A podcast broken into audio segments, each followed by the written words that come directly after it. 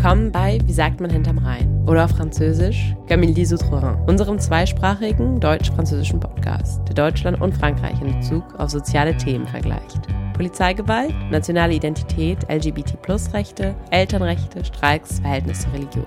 In jeder Sendung analysieren wir eines dieser Themen anhand unserer beiden Länder. Wir wollen kulturelle Aspekte aufgreifen, die in anderen deutsch-französischen Koproduktionen fast nie behandelt werden, obwohl sie unserer Meinung nach ein tiefgreifendes Verständnis des Nachbarlandes, aber auch des eigenen Landes ermöglichen.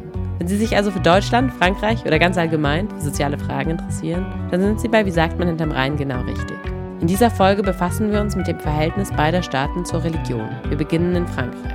Sie haben sicher schon einmal Sätze wie God Bless America oder God Save the Queen gehört, die häufig von US-amerikanischen oder britischen PolitikerInnen ausgesprochen werden. In Frankreich würde man diese Worte niemals aus dem Mund einer Person in öffentlicher Funktion hören. Frankreich galt im, im übertragenen Sinne lange Zeit als die älteste Tochter der Kirche.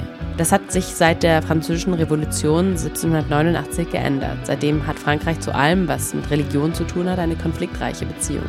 Zentral ist dabei ein Modell der strikten Trennung zwischen Staat und Religion. Aufgrund dieser strikten Trennung haben sich die Gesetze und Verordnungen in Bezug auf religiöse Zeichen, insbesondere muslimische Zeichen, seit den 2000er Jahren vervielfacht. Vor allem in der angelsächsischen Presse wird Frankreich oft des Rassismus und der Islamophobie angeklagt. Man verteidigt sich mit dem Argument, dass die anderen Nationen einen zentralen Grundpfeiler der französischen Identität missverstehen, den Laizismus. Wir versuchen also im ersten Teil dieser Folge gemeinsam mit Ihnen diese komplexe Beziehung zwischen Staat und Religion in Frankreich zu entwirren. Dazu begrüßen wir ganz herzlich unsere Expertin Valentine Subert. Guten Tag und vielen Dank, dass Sie unsere Einladung angenommen haben. Sie sind Historikerin, Spezialistin für Religionsfreiheit in Westeuropa und Laizität in Frankreich und in der Welt. Und Sie werden unsere Expertin für das heutige Thema sein. Meine erste Frage dient wie so oft der Begriffserklärung und lautet daher also, was ist Laizität?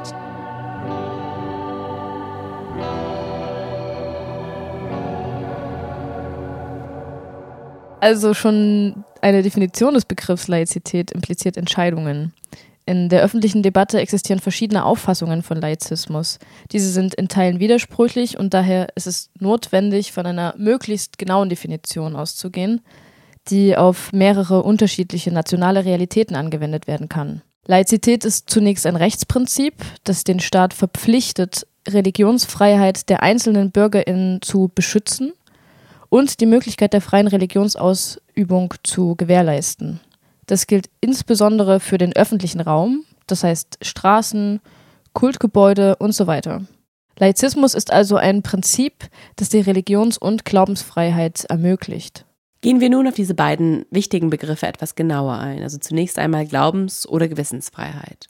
Das ist die Freiheit eines Individuums, sich für eine bestimmte Weltanschauung und seine Prinzipien zu entscheiden und sich öffentlich dazu bekennen zu können. Glaubensfreiheit umfasst also die Freiheit, einen Glauben oder eine Religion zu haben, aber auch die Freiheit, keinen Glauben oder keine Religion zu haben. Die Glaubens- oder Gewissensfreiheit ist die innere Freiheit zu glauben, was man möchte, seine Überzeugungen zu ändern oder nicht. Das ist ein sehr wichtiges Recht, denn in der Geschichte gab es viele Momente, in denen die Glaubensfreiheit der Menschen von den herrschenden Mächten stark eingeschränkt wurde.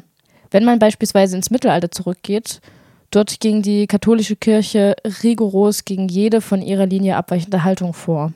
Die Glaubensfreiheit ist also entscheidend dafür, dass sich jeder und jede als Individuum frei in seinen Entscheidungen und seinem Glauben fühlen kann. Der zweite Begriff, den Sie erwähnt haben, ist die Religionsfreiheit oder auch als Recht auf freie Religionsausübung bezeichnet. Können Sie uns den Begriff etwas genauer definieren? Das Recht auf eine freie Religionsausübung oder Religionsfreiheit ist die Freiheit, seiner Religion kollektiv auszuüben. Das heißt, bestimmte Feiertage zu haben und diese einzuhalten, bestimmte Prozessionen durchführen zu können, Kultmessen besuchen zu können und möglicherweise bestimmte rituelle Praktiken, die sich von denen anderer unterscheiden. Im Grunde genommen ist durch die Glaubensfreiheit gewährleistet, dass ich eine bestimmte Religion haben kann oder auch nicht. Und auf der anderen Seite ist durch die Religionsfreiheit geschützt, dass, wenn ich eine bestimmte Religion habe, diese ausdrücken, praktizieren und aufgeben kann, sofern die öffentliche Ordnung respektiert wird. Das sind also zwei grundlegende Privilegien, die durch die internationalen Menschenrechtstexte, allen voran durch Artikel 18 zur Religions- und Weltanschauungsfreiheit und Artikel 19 zur Meinungsfreiheit der Allgemeinen Erklärung der Menschenrechte garantiert werden. Ich nutze Ihre Anspielung auf diese beiden Artikel der Allgemeinen Erklärung der Menschenrechte, um daraus zu zitieren. Artikel 18. Jeder Mensch hat das Recht auf Gedanken-, Gewissens- und Religionsfreiheit. Dieses Recht schließt die Freiheit ein, die Religion oder Überzeugung zu wechseln, sowie die Freiheit, die eigene Religion oder Weltanschauung allein oder in Gemeinschaft mit anderen, öffentlich oder privat, durch Lehre, Ausübung, Gottesdienst und Kulthandlungen zu bekennen. Es ist also schon interessant zu sehen, dass in unserer Menschenrechtserklärung die Religionsfreiheit an dieser Stelle als erste Freiheit genannt wird. Und Sie haben auch Artikel 19 erwähnt, ich zitiere. Jeder Mensch hat das Recht auf freie Meinungsäußerung. Dieses Recht umfasst die Freiheit, Meinungen unangefochten anzuhängen und Informationen und Ideen mit allen Verständigungsmitteln ohne Rücksicht auf Grenzen zu suchen, zu empfangen und zu verbreiten. Nun, da wir diese Definition im Kopf haben, kommen wir zum Laizismus zurück. Sie sagten, dass Laizismus auf unterschiedliche nationale Gegebenheiten angewendet werden kann. Gibt es in Frankreich eine besondere Art und Weise, Laizismus zu verstehen und anzuwenden? Und wenn ja, wie sieht das konkret aus? In Frankreich herrscht eine äußerst strikte Trennung vor zwischen dem, was in den Bereich des Staates fällt und dem, was in den Bereich der Religionen fällt. Was in den Bereich des Staates fällt, ist der öffentliche Raum. Was in den Bereich der Religion fällt, ist der private Raum, der Bereich der Privatsphäre und des individuellen oder kollektiven Bewusstseins. In Frankreich werden diese beiden Räume sehr stark voneinander abgegrenzt. Das bedeutet, dass der Staat seit 1905, seit dem Gesetz über die Trennung von Kirche und Staat, nicht das Recht hat, religiöse Aktivitäten zu subventionieren, unabhängig davon, ob es sich um katholische, protestantische, jüdische, muslimische, orthodoxe oder eine andere religiöse Gruppe handelt.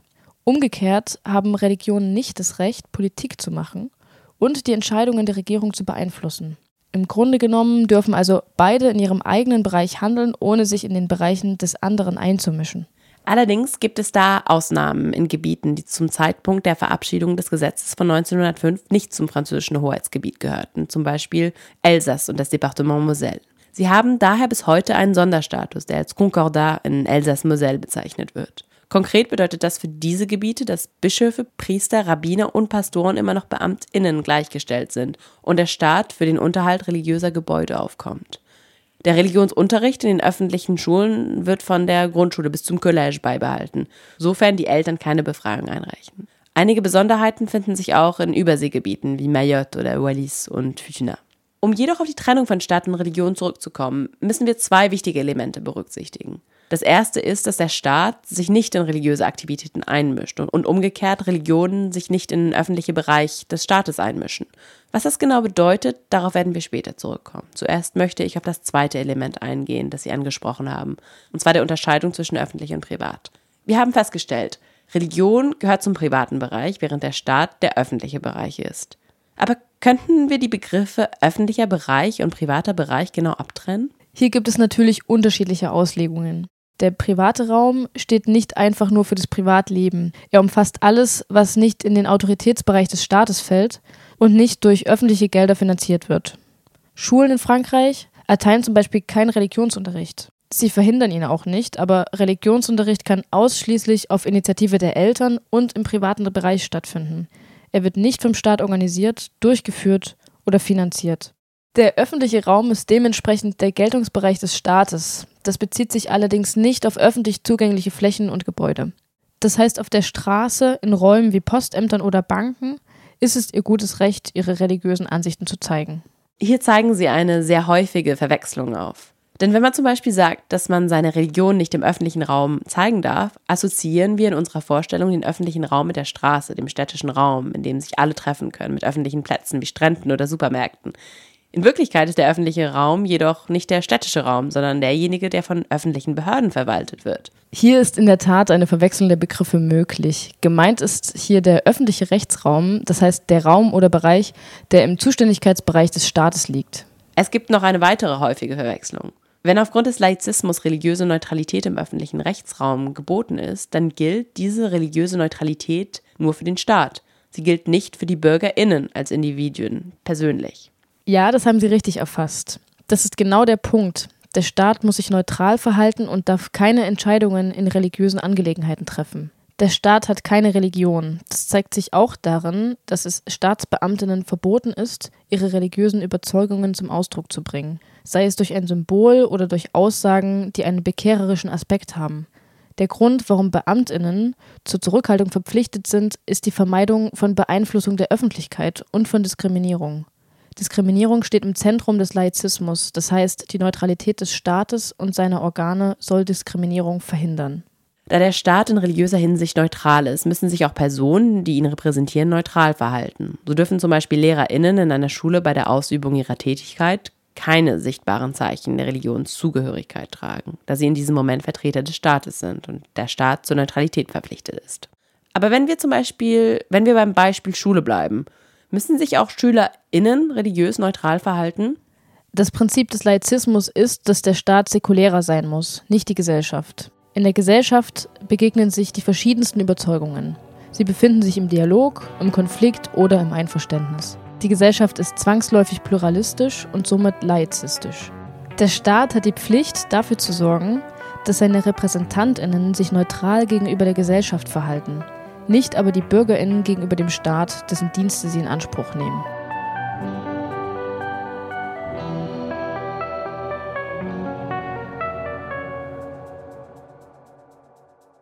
SchülerInnen in einer Schule sind also nicht zu religiöser Neutralität verpflichtet, da sie lediglich EmpfängerInnen, also NutzerInnen einer öffentlichen Dienstleistung des Staates sind. Doch seit einigen Jahren. Es gab damals große Konflikte, insbesondere um muslimische religiöse Zeichen. Daraufhin hat man beschlossen, ein Verbot religiöser Symbole und Glaubensbekenntnisse an Schulen öffentlich auszusprechen. Begründet wurde das damit, dass die öffentliche Ordnung in der Schule gestört wird, was wiederum negative Auswirkungen auf das Lernen der Kinder hätte.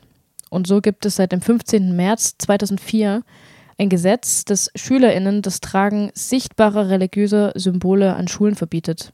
Seien es Kopftücher, große Kreuze oder Kippas oder jede andere Art religiöser Zeichen. Aber das gilt nur für die Schule und für minderjährige SchülerInnen. In Universitäten und anderen staatlichen Weiterbildungseinrichtungen steht es BürgerInnen frei, sich religiös auszudrücken. Und jetzt sind wir schnell zum Kern des Themas vorgedrungen. Bevor wir das weiter vertiefen, schlage ich vor, einen kleinen Umweg zu machen, um den deutschen Zuhörern einen kleinen historischen Überblick über den Laizismus in Frankreich zu geben. Denn jedes Mal, wenn Laizismus im Zentrum von Diskussionen steht, beziehen sich die Leute auf das Gesetz von 1905. Vielleicht schauen wir uns kurz an, wie es zu diesem Gesetz gekommen ist und was es beinhaltet. Zunächst einmal, wann tauchte der Begriff Laizität zum ersten Mal auf? Also der Begriff Laizität oder Laizismus taucht erst relativ spät, Mitte des 19. Jahrhunderts auf. Das bedeutet jedoch nicht, dass dieses Prinzip nicht schon früher existierte. Tatsächlich würde ich den Beginn eines ersten Laizismus mit dem Artikel 10 der Erklärung der Menschen- und Bürgerrechte 1789 im Zuge der Französischen Revolution ansetzen. Das ist der erste Artikel, der den französischen Bürger unabhängig von ihrer Religion jede Glaubensfreiheit erlaubt. Sie sind gleichberechtigte Bürger, was zuvor im Absolutismus des Ancien Regime nicht der Fall war. Frankreich war ein monarchisches, katholisches Land. Katholizismus war Staatsreligion und die Religion des Königs. Und für sehr lange Zeit war es nicht erlaubt, Untertan des Königs zu sein und eine andere Religion als die des Königs zu haben. Die Französische Revolution hat also die Staatsbürgerschaft revolutioniert denn sie machte Bürger unabhängig von der Religionszugehörigkeit und den religiösen Überzeugungen zu gleichberechtigten Bürgern mit denselben Rechten und Pflichten. Das ist also, wenn Sie so wollen, das erste Zeichen einer Laizität des französischen Staates, der seine Bürger nicht mehr nach Religionszugehörigkeit unterscheidet und bevorzugt bzw. benachteiligt. Und dann wurde der Laizismus allmählich durch die politischen Kämpfe der Republikaner etabliert. Die Geschichte Frankreichs war im 19. Jahrhundert sehr unruhig. Machtwechsel geschahen durch Revolutionen, die etwa alle 20 Jahre stattfanden. So kam man von einer monarchistischen Herrschaft zu einer konstitutionellen Monarchie, dann zu einer Republik, wieder zu einem Kaiserreich und schließlich wieder zu einer Republik. Es gibt daher die Annahme, dass der Laizismus ursprünglich ein Mittel der Republik war, ihre Position gegenüber dem Katholizismus als Verfechter monarchistischer Strömungen zu behaupten. Die republikanischen Bewegungen führen den Laizismus dann sukzessive ein. Ende des 19. Jahrhunderts wollten die Anhänger der Republik die Laizität des Staates ausbauen. Sie taten dies, indem sie verschiedene Institutionen säkularisierten, die früher von Geistlichen, insbesondere der katholischen Kirche, geleitet wurden. Darunter fällt auch die Schule. Es wurde eine säkuläre öffentliche Schule geschaffen, die übrigens von da an mit einer Schulpflicht für alle Kinder verbunden war. Sie sprechen von den Jules Ferry-Gesetzen, mit denen 1882 die laizistische Schule eingeführt wurde. Dann wurde das Lehrpersonal säkularisiert, das vorher aus Priestern und Nonnen bestand. 1886 wurde das Loi Goblet verabschiedet, nachdem LehrerInnen an öffentlichen Schulen zwangsläufig laizistisch, also nicht religiös sein müssen. Dann wurde das Krankenhaus säkularisiert. Es wurden öffentliche Krankenhäuser geschaffen, die nicht mehr im Besitz von religiösen Gemeinschaften waren. Später wurde auch das Justizsystem säkularisiert. Beispielsweise wurde der Eid auf Gott abgeschafft, der bei der Prozesseröffnung verlangt wurde. Auch Friedhöfe wurden säkularisiert. Sie waren früher nur im Besitz der katholischen Kirche gewesen, was zu Problemen für Jüdinnen oder Protestantinnen führen konnte. Auf diese Weise wurden nach und nach praktisch alle Institutionen säkularisiert. Das ging ziemlich schnell. Innerhalb von etwa zehn Jahren wurden alle Institutionen, die sich vorher in kirchlichem Besitz befanden, säkularisiert. Das bedeutet nicht, dass die kirchlichen Institutionen abgeschafft wurden. Wenn Sie so wollen, hat man einfach die Anzahl verdoppelt. Dazu hat man dafür gesorgt, und das ist vielleicht einer der größten Unterschiede zu Deutschland, dass religiöse Institutionen, egal ob Bildungs-, Gesundheits- oder andere Institutionen, vom Staat nicht als öffentliche Dienstleistung anerkannt werden. Sie decken private Dienstleistungen ab und fallen in den privaten Rechtsbereich. Stattdessen gibt es für all diese Einrichtungen, die für das gesellschaftliche Leben sehr wichtig sind, ein öffentliches Pendant. Das heißt, für jede religiöse Institution in Frankreich gibt es ein öffentliches Gegenstück. Es gibt natürlich auch weiterhin private Einrichtungen, zum Beispiel katholische Schulen und Krankenhäuser. Aber diese Einrichtungen werden nicht als Teil der öffentlichen Verwaltung anerkannt und vor allem systematisch durch ein öffentliches Pendant verdoppelt. Ich betone das an dieser Stelle, weil das in Deutschland ganz anders ist, wie wir im zweiten Teil dieser Folge sehen werden. Es gibt aber staatliche Aufgaben, die vollständig an Religionen delegiert werden, insbesondere in Gesundheits- oder Bildungseinrichtungen. Diese Religionen haben einen besonderen Status, der Körperschaft des öffentlichen Rechts genannt wird. Gab es zu der Zeit vergleichbare Bestrebungen zur Trennung zwischen religiösem und Staat, auch in Frankreichs europäischen Nachbarländern? Ja, die Situation war in den angrenzenden Ländern sehr ähnlich. Eine Kollegin von mir arbeitet zu den transnationalen Auswirkungen dieser Entwicklung. Der Zeitraum von 1870 bis 1890, also etwa 20 Jahre, ist in den meisten europäischen Ländern davon geprägt, dass der Staat verschiedene Funktionen, die zuvor von religiösen Institutionen ausgeführt wurden, übernommen hat. Das geschah auf mehr oder weniger radikale Weise. In Deutschland spricht man von Kulturkampf, einem unerbitterlichen Konflikt des protestantischen Staates gegenüber der katholischen Kirche. In Frankreich nahm das teilweise sehr autoritäre Züge an. Der Staat schreibt vor und entscheidet.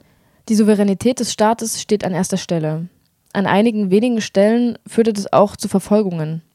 In einigen Momenten wurden religiöse Vereinigungen verfolgt, die als gefährlich wahrgenommen wurden.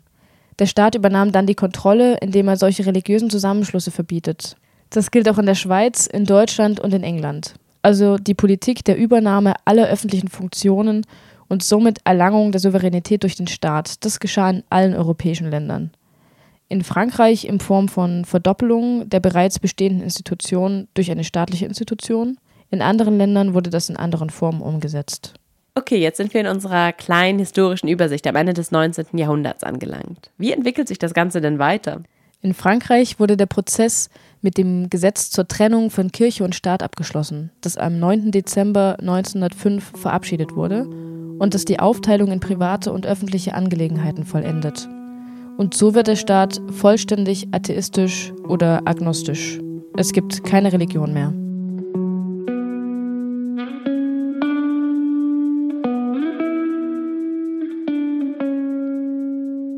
Dafür muss man ein kleines Stück zurückgehen. Denn während des gesamten 19. Jahrhunderts war der Staat zwar neutral, aber er erkannte vier offizielle Religionen an. Und durch die Anerkennung wurden diese Religionen teilweise subventioniert. Das waren seit Napoleon zunächst der Katholizismus und der Protestantismus in seiner lutherischen Form und in seiner reformierten Form. Einige Jahre später wurde auch das Judentum vom Staat sowohl anerkannt, kontrolliert und subventioniert. Während des 19. Jahrhunderts wurde also eine Anerkennung und damit ein exklusiver Status, verbunden mit Subventionen für diese vier Religionen etabliert. Das ist interessant. Ich hätte nicht gedacht, dass der französische Staat zu dieser Zeit das Judentum subventioniert. Das war nicht ohne Schwierigkeiten. Das fand etwas später statt, zwischen 1808 und 1830. Das Judentum wurde zu einem staatlich anerkannten Kult, was übrigens in ganz Europa begrüßt wurde. Andere Staaten folgten diesem Beispiel, aber viel später. Bis Jüdinnen in Europa als gleichberechtigte Bürgerinnen anerkannt wurden, dauerte noch etwas länger und geschah im Laufe des gesamten 19. Jahrhunderts. In Frankreich war das zu Anfang des 19. Jahrhunderts der Fall, obwohl schon während der Französischen Revolution davon gesprochen wurde. Aber erst im 19. Jahrhundert fand die öffentliche Anerkennung durch den Staat statt. Zu diesem Zeitpunkt gab es immer noch eine starke Verbindung zwischen dem Staat und den vier offiziell anerkannten Religionen. Zwischen diesen wird von staatlicher Seite nicht unterschieden. Der Staat bleibt neutral gegenüber den vier verschiedenen Kulten. 1905 wurde dieses System abgeschafft und der Staat subventioniert keine Religion mehr. Es gibt keine anerkannten und nicht anerkannten Religionen mehr, es gibt nur noch Kulte, die dem Staat gleichberechtigt gegenüberstehen und vom Gesetz gleichwertig betrachtet werden. Und was sind die Auswirkungen dieses berühmten Gesetzes von 1905? Es ordnet die Beziehungen zwischen dem Staat und den Kulten neu. Denn nicht mehr anerkannt zu werden, ist das eine. Dennoch haben die Religionen wie jede kollektive Bewegung mit der Gesellschaft zu tun. Sie interagieren mit dem öffentlichen Leben des Landes und deshalb muss der Staat ein Auge darauf haben. In Frankreich hat der Staat immer noch eine Vorrangstellung und gibt Spielregeln vor. Das Gesetz von 1905 enthält zwei große Grundsatzartikel. Der erste überträgt dem Staat die Verantwortung für die Wahrung der individuellen Gewissens- und Religionsfreiheit. Und der zweite Artikel besagt, dass der Staat keine Religion mehr subventionieren darf. Beide Artikel, in denen die wichtigsten Grundsätze des Gesetzes vom 9. Dezember 1905 dargelegt sind, möchte ich hier zitieren.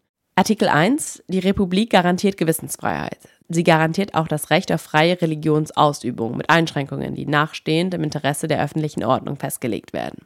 Artikel 2. Die Republik anerkennt keine Religion. Sie bezahlt oder subventioniert sie nicht. Folglich werden ab dem 1. Januar nach der Verkündung des vorliegenden Gesetzes alle Ausgaben für die Ausübung der Kulte aus den Haushalten des Staates, der Departements und der Gemeinden gestrichen. Ausgaben für Seelsorgedienste, die die freie Ausübung der Religion in öffentlichen Einrichtungen wie Gymnasien, Hochschulen, Schulen, Hospizen, Heim und Gefängnissen gewährleisten sollen, können jedoch in die genannten Haushalte aufgenommen werden. Die öffentlichen Einrichtungen des Kultes werden vorbehaltlich der Bestimmungen des Artikels abgeschafft. Das Gesetz von 1905 ist eines der grundlegenden Gesetze für Laizismus in Frankreich, da es die vollständige Trennung von religiösen Institutionen und dem Staat festlegt. Es ist auch interessant zu sehen, dass in Artikel 1 die Gewissens- und Religionsfreiheit als Freiheit für alle BürgerInnen hervorhebt, außer wenn dies den Interessen der öffentlichen Ordnung zuwiderläuft.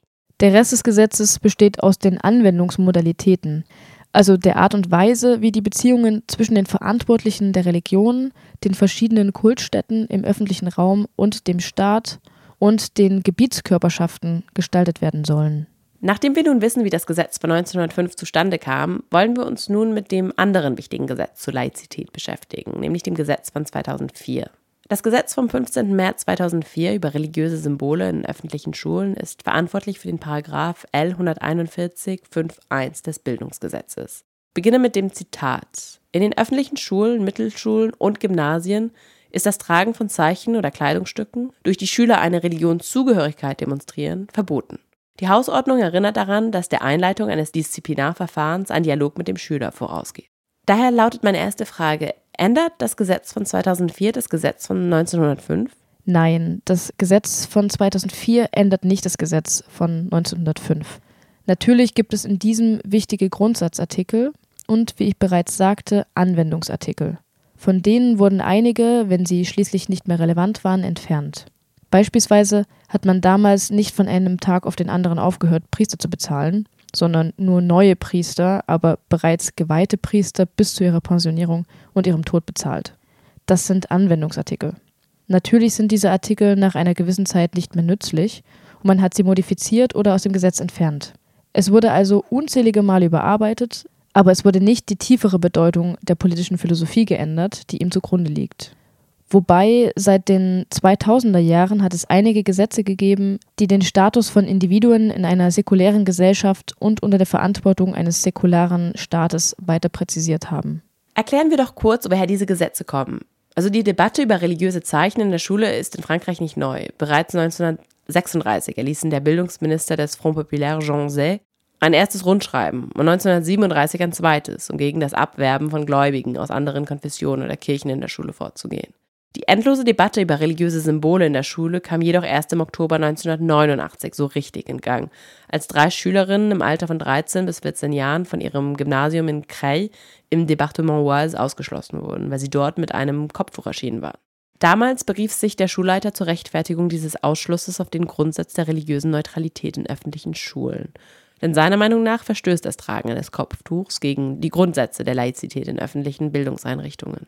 Man muss dazu wissen, dass es in Frankreich einen Grundsatz der Neutralität des öffentlichen Dienstes gibt, der im Gesetz von 1905 verankert ist. Dieser Grundsatz verlangt, dass öffentliche Dienste, ob in Verwaltung, Bildung, Gesundheitswesen oder anderen Bereichen, objektiv, unparteiisch und ohne eine bestimmte Überzeugung handeln, also weder bevorzugen noch diskriminieren.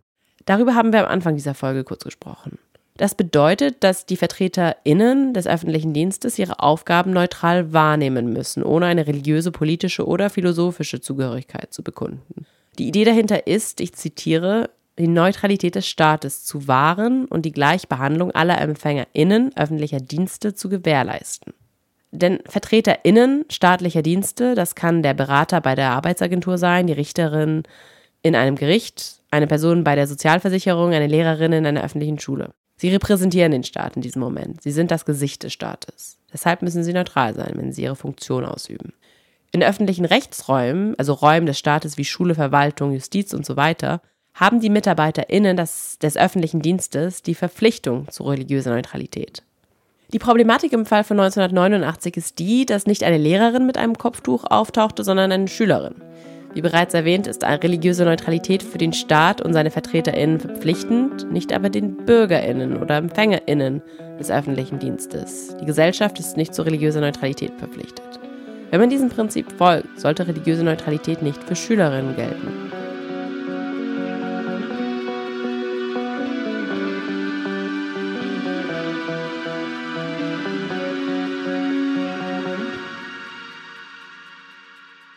Der Fall der Schülerinnen aus Creil wurde, von das, wurde vor das Verwaltungsgericht gebracht und der Staatsrat, das höchste Verwaltungsgericht in Frankreich, gab 1939 eine Stellungnahme ab und entschied, dass, ich zitiere, das Tragen von Zeichen, mit denen die Schüler ihre Zugehörigkeit zu einer Religion bekunden wollen, nicht per se unvereinbar mit dem Grundsatz der Laizität ist. Daher kann das Tragen des islamischen Kopftuchs nicht generell in öffentlichen Schulen verboten werden. In der Stellungnahme wurde jedoch darauf hingewiesen, dass das Tragen des Kopftuchs eingeschränkt werden kann, wenn es einen Akt des Abwerbens von anderen Konfessionen oder Kirchen darstellt oder den ordnungsgemäßen Betrieb der Einrichtung stört. In den folgenden Jahren überließ die Regierung LehrerInnen die Entscheidung selbst, ob sie Kopftücher im Unterricht zulassen oder nicht. Die Situation wurde schnell untragbar und es wurde sehr schnell klar, dass eine Regelung getroffen werden musste. Also verabschiedete man 2004 das bereits erwähnte Gesetz zum Verbot des Tragens auffälliger religiöser Symbole in Schulen. Und was ist danach passiert? Das stimmt. Die staatlichen Behörden haben sich viel Zeit gelassen. Das dauerte von 1989 bis 2004. Daran sieht man, es gab eine lange Debatte in Frankreich mit vielen Pro und Kontras, mit Stellungnahmen des Staatsrats, mit ministeriellen Rundschreiben und so weiter. Schließlich war es ein Bestreben der damaligen Regierung unter Präsident Jacques Chirac, religiöse Bekundungen in öffentlichen Schulen einzuschränken. Das war das Ende einer wirklich sehr langen Debatte. Danach gab es noch ein zweites oder ein weiteres Gesetz, das ebenfalls eine solche französische Intoleranz gegenüber religiöser Sichtbarkeit zeigt, und zwar das sogenannte Gesetz gegen Burkas. Es gibt in Frankreich eine gewisse Allergie gegen das Tragen sichtbarer religiöser Symbole. Lassen Sie mich kurz die Hintergründe des Gesetzes erklären. Es ging vordergründig um Vermummung, also das Verbergen des Gesichts, aber das Gesetz zielte explizit auf ein Kleidungsstück der islamischen Kultur, den Nikab, ab, der das gesamte Gesicht außer die Augen verdeckt. Aber das ist nicht wirklich ein laizistisches, echtes Gesetz. Hier standen eher Sicherheitsaspekte im Vordergrund. Es war nicht nur die Vollverschleierung, sondern auch Integralhelme in geschlossenen Räumen und ähnliches verboten. Im März 2010 entschied der Conseil d'État, dass das Verbot der Vollverschleierungen im öffentlichen Raum unter Berufung auf die Laizität nicht rechtmäßig ist. Einige Monate später, im Oktober, verabschiedete die Regierung trotzdem ein neues Gesetz, das die Vollverschleierung im öffentlichen Raum verbietet. Um dieses Gesetz zu rechtfertigen, führt sie die öffentliche Sicherheit und den Kampf gegen Betrug an. Wie immer haben solche Gesetze oft einen sehr allgemeinen Titel, aber sie haben ein sehr spezielles Ziel und in der Regel richten sie sich gegen religiöse Initiativen und Gewohnheiten, insbesondere muslimischer Natur. Seit dem Gesetz von 2010 kam erst kürzlich das Gesetz vom 24. August 2021, das nach der Ermordung von Professor Samuel Paty erlassen wurde. Einem Lehrer, der von einem islamistischen Terroristen nach seinem Unterricht ermordet wurde, weil er während des Staatskundeunterrichts in der Schule Mohammed-Karikaturen gezeigt hatte. Dieses Gesetz soll letztlich die Vorschriften verschärfen. und dem Staat noch eine wichtigere Rolle bei der Regulierung religiöser Ereignisse zuweisen. Und in gewisser Weise grenzt dieses Gesetz an einen Versuch, die Religionsfreiheit bzw. das Recht auf kollektive Religionsausübung drastisch einzuschränken. Dieses Gesetz zielt auf eine Reihe von Bereichen ab, darunter natürlich die Schule und insbesondere den Hausunterricht in Familien, der nun viel stärker reglementiert ist. Vorher musste man nur mitteilen, dass man seinen eigenen Kindern zu Hause Schulunterricht erteilen würde. Jetzt muss man dafür eine Genehmigung beantragen. Und diese Genehmigung kann natürlich verweigert werden. Das heißt, der Staat greift verstärkt ein, wenn es darum geht, zu Hause zu unterrichten. Um zu Hause unterrichten zu dürfen, findet eine soziale oder sogar polizeiliche Untersuchung statt, um sicherzustellen, dass die Kinder eine weltoffene, ausgewogene Bildung erhalten. Der Begriff, der damals verwendet wurde, war der Kampf gegen Separation, also soziale, kulturelle und oder religiöse Abgrenzung von der Gesellschaft. Und dieses Gesetz aus dem Jahr 2021 trägt Kult- und Religionsvereinigungen eine strengere Verpflichtung in Bezug auf ihre Unternehmensführung und die Transparenz in Buchhaltung und Finanzen auf.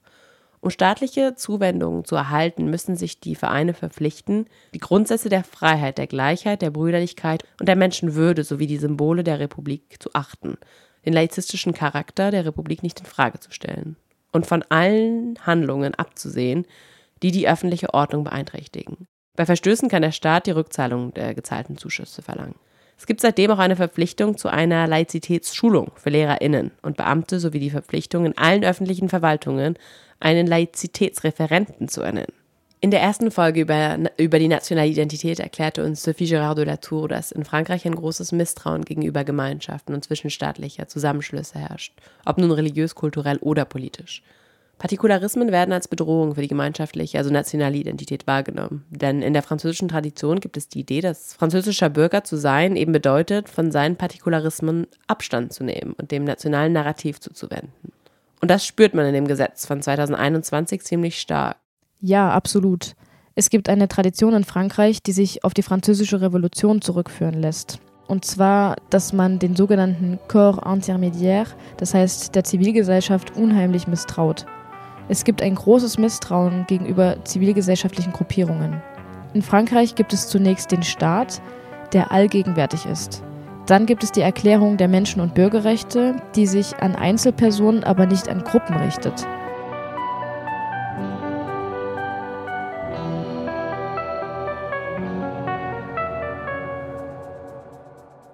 Das Kollektiv wird in Frankreich nicht sehr hoch geschätzt und Religion und Kulte funktionieren typischerweise kollektiv. Das ist einer der wichtigsten Aspekte von Religion. Dass es neben dem Glauben auch kollektive Praktiken und kollektive Forderungen gibt. Demgegenüber gibt es in Frankreich ein sehr starkes Misstrauen, deren Forderungen werden als potenzielle Unterdrückung gegenüber Individuen angesehen. Freiheit bedeutet in Frankreich vor allem die individuelle Freiheit, die als deutlich höheres Gut bewertet wird. Interessant ist, dass die individuelle Freiheit, die durch den französischen Staat beschützt wird, aber nicht respektiert wird, wenn es um die individuelle Freiheit geht, selbst entscheiden, ob man ein Kopftuch tragen möchte oder nicht. Und übrigens findet man die ersten Spuren von all dem während der französischen Kolonialzeit. In der Tat gab es zu dieser Zeit Phänomene der öffentlichen Enthüllung von Frauen, denen man zwangsweise den Schleier abnahm, vor allem in Algerien. Die offizielle Entschuldigung dafür war, dass man den kolonisierten Menschen dieses französische Ideal der Emanzipation und Freiheit bieten wollte, während Frankreich in Wirklichkeit einfach nur versuchte, die kolonisierte Bevölkerung noch mehr zu kontrollieren. Mit einer Reihe von politischen Maßnahmen, die darauf abzielten, die kolonisierte Gesellschaft umzugestalten und sie zwangsweise der französischen Kultur und den französischen Normen anzugleichen, wobei die algerische Identität in gewisser Weise ausgelöscht wurde. Und muslimische Frauen wurden von dieser Politik sehr häufig ins Visier genommen, insbesondere über ihre Kleidung, weil ihre traditionelle Kleidung eben ein Symbol für kulturelle und religiöse Andersartigkeit war. Und auch weil diese Kleidung für die europäischen Kolonialherren ein Symbol für die sexuelle Unerreichbarkeit muslimischer Frauen war. So konnte man beispielsweise in den Straßen von Algier zu dieser Zeit Propagandaplakate sehen, auf denen stand, sind Sie nicht hübsch? Entblößen Sie sich. Aber gut, auf jeden Fall kann man in gewisser Weise auch heute noch das Echo dieses kolonialen Projekts sehen in der Art und Weise, wie der französische Staat muslimische Frauen permanent herausfordert und durch verschiedene Gesetze eine Kontrolle über ihren Körper und ihre Teilnahme am öffentlichen Leben ausübt. Die Soziologin Anan Karimi hat dafür den Begriff neue Laizität geprägt. Sie beschreibt damit das Phänomen, dass die Verantwortung für die Laizität, die früher bei den Institutionen lag, nun auf Einzelpersonen und insbesondere auf MuslimInnen übertragen wird. Und die jüngsten Meldungen scheinen sie zu bestätigen. Es gab 2012 das von Luc Chatel unterzeichnete ministerielle Rundschreiben, das das Verbot des Tragens religiöser Symbole auf Mütter, die Kopftücher bei Schulausflügen tragen, ausweiten sollte. Oder die präfekturalen Erlasse aus dem Sommer 2016, die den Burkini an französischen Stränden verbieten sollten. Ich möchte dennoch darauf hinweisen, dass diese Entscheidungen jedes Mal durch den Conseil d'État wieder aufgehoben wurden. Aber man kann durch diese, all diese Versuche eine gewisse Besessenheit für das Verbot muslimischer Kleidung in Frankreich spüren. Und abgesehen davon, ist der französische Staat wirklich neutral gegenüber jeglichem religiösen Einfluss? Es mag nebensächlich klingen, aber viele unserer Feiertage richten sich nach dem katholischen Kalender. In öffentlichen Kantinen wird jeden Freitag Fisch angeboten, was stark mit christlichen Traditionen in Verbindung steht. Natürlich geht es wie bei all diesen Debatten über Laizität immer darum, was religiös und was kulturell ist. Aber darüber hinaus scheint es in Frankreich noch Überreste des, der katholischen Vormachtstellung zu geben und vor allem eine Toleranz der Politik dem gegenüber.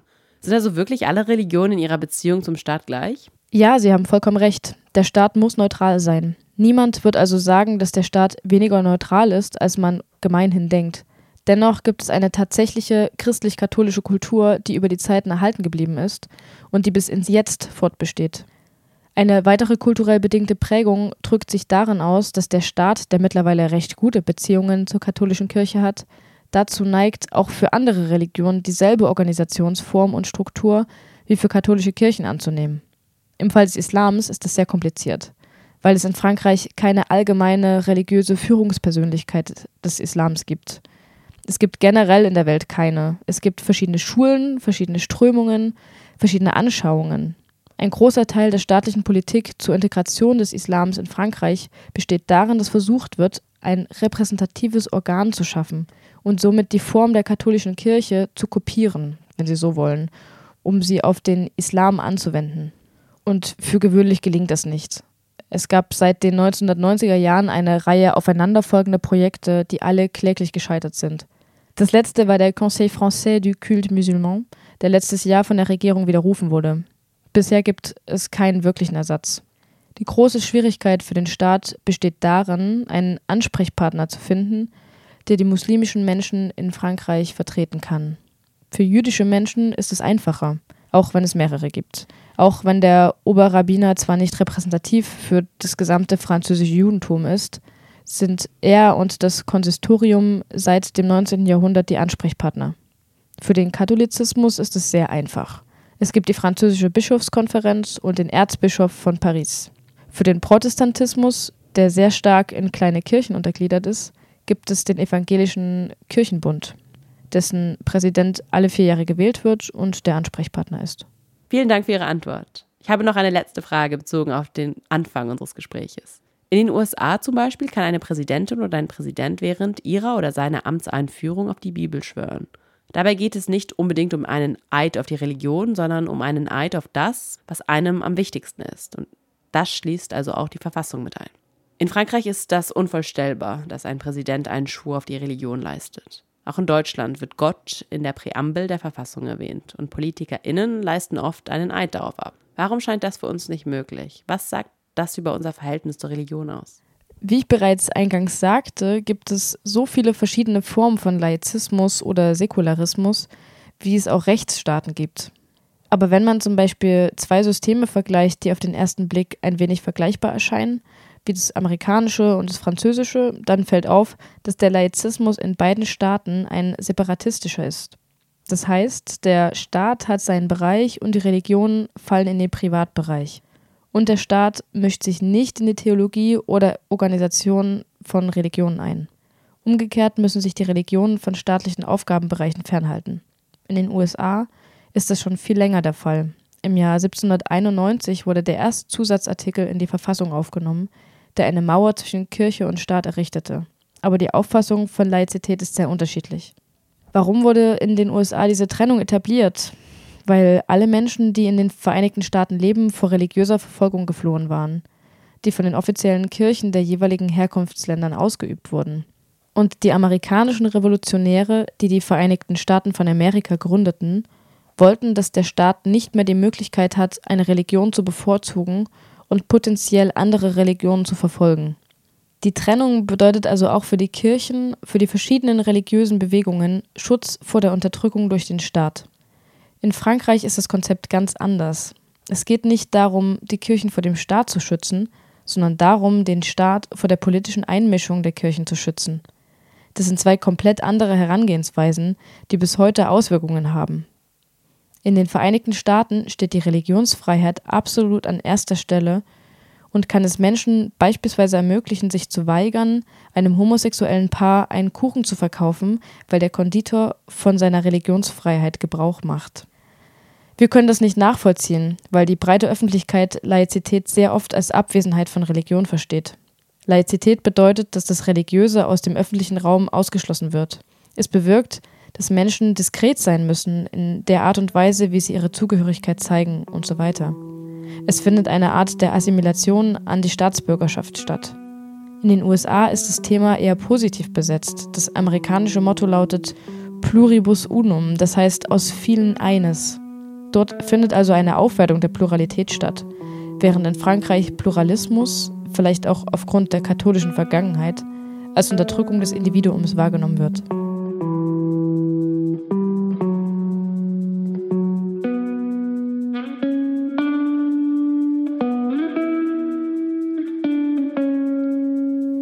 In Frankreich ist Religionsfreiheit zwar auch sehr wichtig, aber nur insofern, als dass sie nicht gegen die republikanische Staatsphilosophie verstößt. Daher gibt es eine viel stärkere Kontrolle religiöser Ereignisse, damit diese nicht ausufern und zu einer Revolte religiöser Menschen gegen den Staat führen könnte.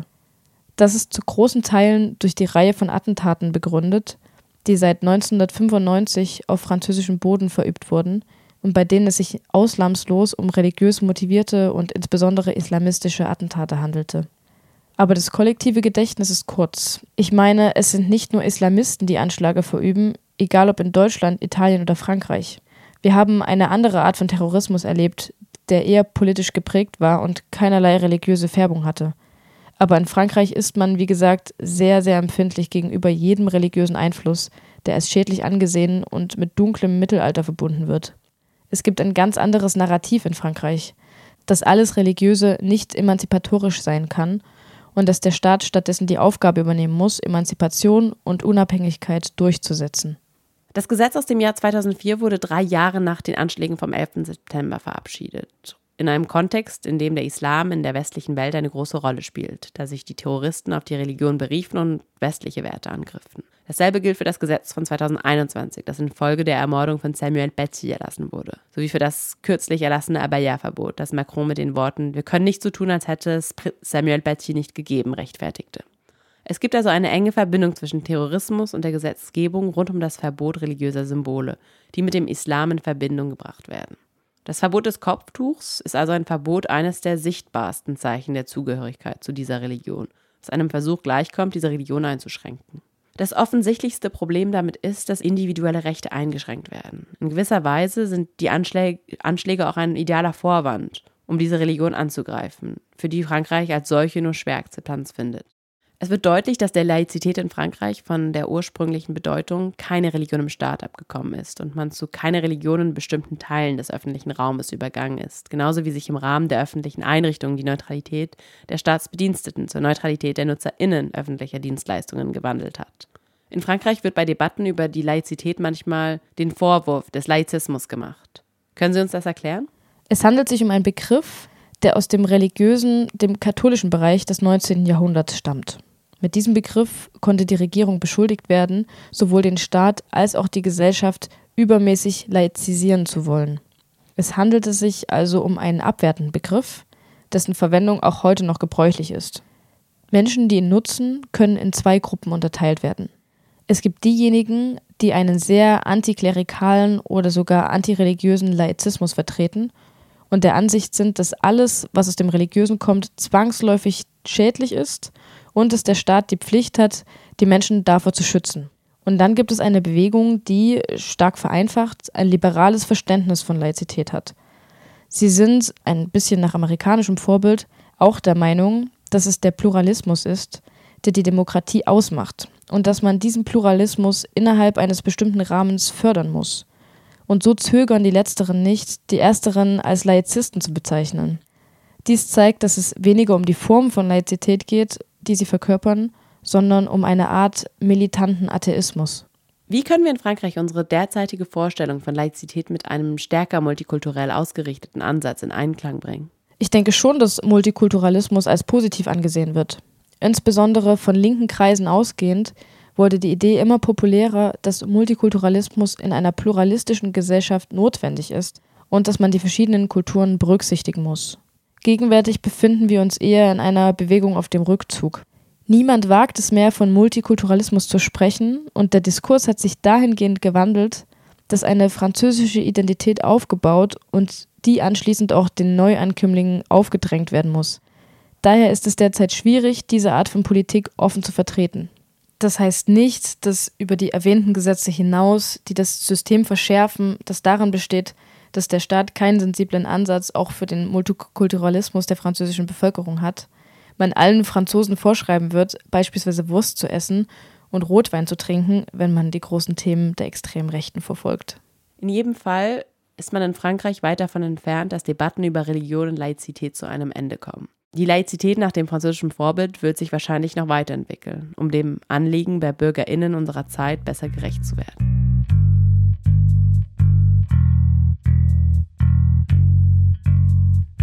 Im Namen des Teams vielen Dank, Valentine Gilbert, dass Sie unsere Einladung angenommen und unsere Fragen beantwortet haben. Vielen Dank auch an alle, die uns zuhören. Wir hoffen, dass es Ihnen gefallen hat. Jetzt schauen wir uns das Verhältnis von Staat und Religion in Deutschland an. Wie sagt man hinterm Rhein ist ein Podcast konzipiert und moderiert von Atina Gendry und unterstützt vom Deutsch-Französischen Bürgerfunk. Valentin Sisman hat den Schnitt und die Audiomischung dieser Sendung vorgenommen. Für die Musik ist Jenjo Cheras verantwortlich.